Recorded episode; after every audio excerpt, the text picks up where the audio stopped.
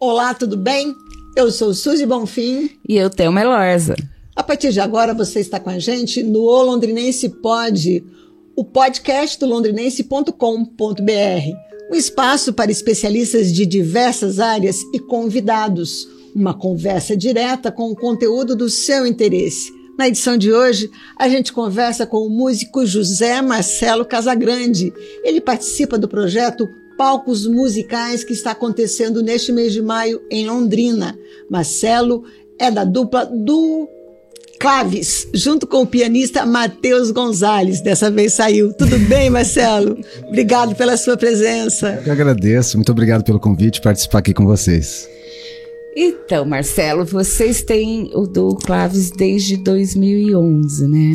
E já participam há três edições do Palcos Musicais. O que, que representa esse projeto Palcos Musicais para é, músicos aqui de Londrina, né? Ah, o, o, projeto Palcos Musicais, assim, é muito interessante para a cidade de Londrina porque ele, ele mostra uma diversidade de, de e tipos de música, né? Tantos de grupos londrinenses que, que abrem espaço para, principalmente para grupos de música instrumental, que o espaço é muito restrito para a gente se apresentar e ter, né? Ter um, uma, um trabalho, mostrar o trabalho que a gente faz aqui pela cidade. Então, e, o, o palcos musicais ele traz essa oportunidade pra gente. E todas as vezes que a gente participou, é muito interessante pra gente porque o, é um público muito diversificado. Então a gente leva a nossa música para muitas pessoas que de repente não iam normalmente onde a gente vai tocar, né? Uhum. Então é pra gente é sempre um prazer participar dos palcos musicais. E mostra que Londrina não é só sertanejo, né? Tem espaço para todo tipo de música. Não, Londrina é muito mais, tem muita, a música em Londrina é uma, é uma fonte assim inesgotável de, de criação, né? Uhum. Então, a, nossa, a história de Londrina demonstra isso, né? Que a gente tem desde a década de 70 para frente, vários vários compositores que foram, né, desde Arrigo Barnabé, vai para, né, Bernardo Pellegrini, vamos, grupos e grupos de, de música instrumental, que é uma tradição, que em Londrina tem muito disso, né? A música instrumental é muito rica, muito variada, com os compositores, músicos, instrumentistas, né? Então é é, é, um, é um projeto que valoriza essa, esse cenário musical de Londrina. Né? Marcelo, você e, e o Matheus no Duo Claves tem uma característica muito peculiar de trabalho que é com o uso da improvisação, né? Como é que é esse processo de criação? Que, que tipo de música vocês tocam? É, a, a, a gente, tipo assim, essa coisa do, de rotular ou formatar uma apresentação do estilo de música, nossa música ela transita por várias áreas, né? Tem, um, tem uma característica da música de câmera, porque por ser um trabalho hindu, o trabalho hindu é um trabalho muito interessante, porque é uma é uma conversa muito limitada e ao mesmo tempo muito equilibrada entre os dois músicos de, de criar todo um ambiente que de repente num grupo, uma formação um pouco maior, as responsabilidades ou atribuições de repente de, um, de uma parte rítmica ou de uma parte melódica assim, são simplificadas só para duas pessoas. E o duo, ele tem essa essa riqueza assim de, de ter essa sincronia, né? Porque os grandes duos assim, se for ver na história da música assim, são são duos que acabam que eles, as pessoas quase que tocam por telepatia. Você já sabe o que o outro está fazendo, aquilo já influencia, então esse fato de nós termos mais de 10 anos já de carreira tocando junto, a gente tem muito essa, essa ligação, né? Essa e, sintonia. Essa sintonia. E, e, isso é muito. Eu acho que é, faz parte assim da, da criação e da improvisação, justamente no nosso caso, né? Porque a gente trabalha basicamente a música instrumental brasileira, com compositores que vão de Egberto Gismonti, Hermeto Pascoal, esses grandes nomes da música instrumental, com também repertório autoral, nós compomos também temos algumas composições e fazemos releituras de outros de outros gêneros, né? Desde música de Beatles até música de, de da dos da, da da, do pessoal de Minas Gerais, como no caso Loborges, Milton Nascimento, né? Então Clube a gente pega o Clube da Esquina, isso me fugiu é. o nome. E então é, esse repertório todo ah, de, no fundo, assim, nós pegamos a música de vários estilos e trazemos para esse formato do duo com essa roupagem de liberdade da improvisação, que é uma característica assim que vem da, da do jazz, né, da, da música norte-americana, dessa coisa da liberdade de se tocar, da música que a gente chama também de música criativa, né, que é uma música que é espontânea, que a gente tem um determinado padrão, uma estrutura, mas só que nós desenvolvemos no momento ali. Então cada show é sempre um show, né? Você é percussionista e trabalha com vibrafone, que é um instrumento assim, digamos, não tão popular de modo geral nos, nos duos ou até no, no, nos concertos, né? O que que o vibrafone tem de diferente, digamos assim, que você escolheu ele para participar do, do, do fazer esse trabalho de, de jazz, de música autoral. O que que, que que, levou a isso? E já emendando como é que é essa conversa com o piano, que é o é, instrumento do, do, do que também, entre aspas, o piano também é meio percussão, né? Isso, é. O instrumento, o piano, ele tá classificado como instrumento de percussão. Ele tá uhum. dentro da família de percussão, né? Apesar dele ter uma história muito mais, né? Assim, relevante, de repertório muito maior, assim, né? Durante todo esse período de da história do piano. Mas o vibrafone, o vibrafone ele tem um aspecto muito peculiar assim na minha formação musical, né? Que eu comecei a estudar percussão. Eu sou percussionista, toco na Orquestra Sinfônica da UEL. E o percussionista, ele na orquestra sinfônica, ele tem, ele abrange uma série de instrumentos, série de, de famílias, né? Que na percussão a gente divide por famílias de instrumentos.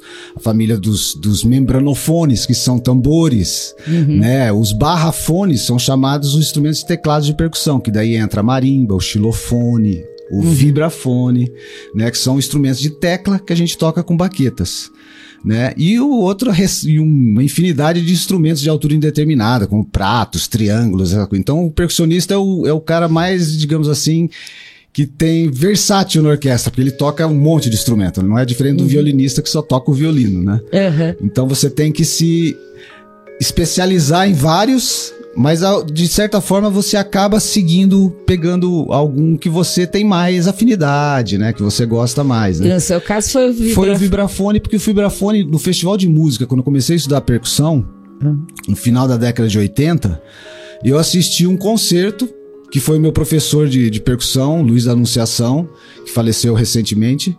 Ele era percussionista da Orquestra Sinfônica Brasileira e ele apresentou um concerto de percussão e ele tocou carinhoso no vibrafone. Nossa. Uma versão que ele fez solo, só vibrafone solo de carinhoso. Aquilo lá me deixou assim assustado. Eu nunca tinha ouvido aquele som, né? Uhum. E aquela música que, né, que tá assim já na nossa memória, assim, Sim. né? Que a gente é. escuta, né? Já reconhece. E aquilo me marcou profundamente. Né? Eu falei assim, nossa, um dia eu quero tocar esse instrumento. Uhum. Né? E assim foi, fui estudando, estudando tal. Daí depois consegui finalmente adquirir um vibrafone, que é um instrumento que é, não é muito fácil de você conseguir. No Brasil, hoje em dia já tem algumas indústrias nacionais. Né? O vibrafone não tem nada a ver com o xilofone. Não, o vibrafone é um instrumento de teclado de percussão de teclas de metal. É. O xilofone é, de, é um teclado de percussão, mas de teclas de madeira. Ah. E ele, e ele tem um timbre mais agudo, o xilofone. É como se fosse um, um flautinha, assim, uma flauta bem aguda. Uhum. Um vibrafone e uma flauta normal, assim. Uhum. Né? Agora você se especializou também nos Estados Unidos no vibrafone? Como é que foi isso? É, no, nos Estados Unidos também estudei um pouco mais, mais, me dediquei um pouquinho a estudar um pouco mais de jazz e o repertório de música contemporânea, porque a percussão ela tem muito desse, o repertório dela ser muito novo, então a gente basicamente do século 20, metade do século 20 para cá, que a, uhum. o repertório, as obras de percussão começaram a, a, surgir mais, os compositores se dedicarem mais a isso, né? Então que eu antes era bastante. um pano de fundo, né? Para dar aquele. É, era aquela coisa mais res, com responsabilidade do ritmo, uhum. né? Criar certas clímax ou tensões na música, né? Uhum. Mas depois isso foi se especializando, os compositores exigindo mais do percussionista, né? E daí a coisa vai, vai andando no decorrer da, da história, né? E como que vai ser a apresentação do Duo Claves no palcos musicais? Lá nós vamos apresentar algumas das dos, do repertório assim dos últimos três discos nossos, hum. né? Que nós nós temos nós gravamos nosso primeiro álbum, que é esse daqui, o do Claves, que é basicamente obras assim de, de compositores brasileiros como César Camargo Mariano, é, o Ney Rosauro, que é um percussionista, e a maioria dos outros são compositores londrinenses. Ah. Que esse é um CD que foi patrocinado pelo Promic na época, em 2015. Uhum. Né? Então, a gente vai mesclar esse repertório com algum dos primeiros do primeiro CD e do segundo CD que a gente gravou no final de 2021, em plena pandemia, a gente gravou no Teatro Verde.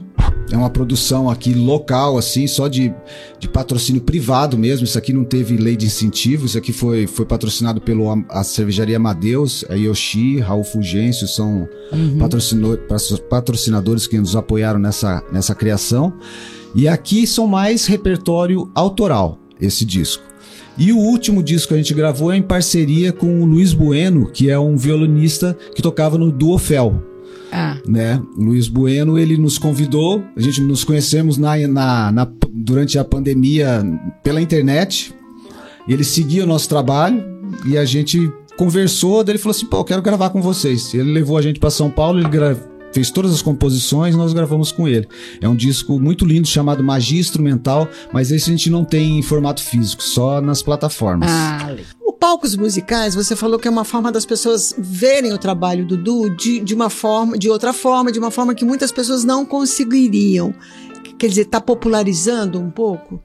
Sim, ajuda, né? Porque essa todo projeto que acho que leva a música, de certa forma, a música instrumental, seja a música instrumental erudita, ou música instrumental brasileira, ou a música que tem a ver com a improvisação, ou música contemporânea, ele está ampliando essa gama de, de público e levando essa música porque ela nas mídias normais isso não a gente não tem muito esse espaço as pessoas não, não, não escutam isso às vezes nem estão acostumadas né nem sabem que existe esse de repente o duo aqui em Londrina uhum. né a gente às vezes é mais conhecido fora daqui do que aqui em Londrina que a gente costuma tocar mais fora daqui mais normalmente do que aqui em Londrina mesmo uhum.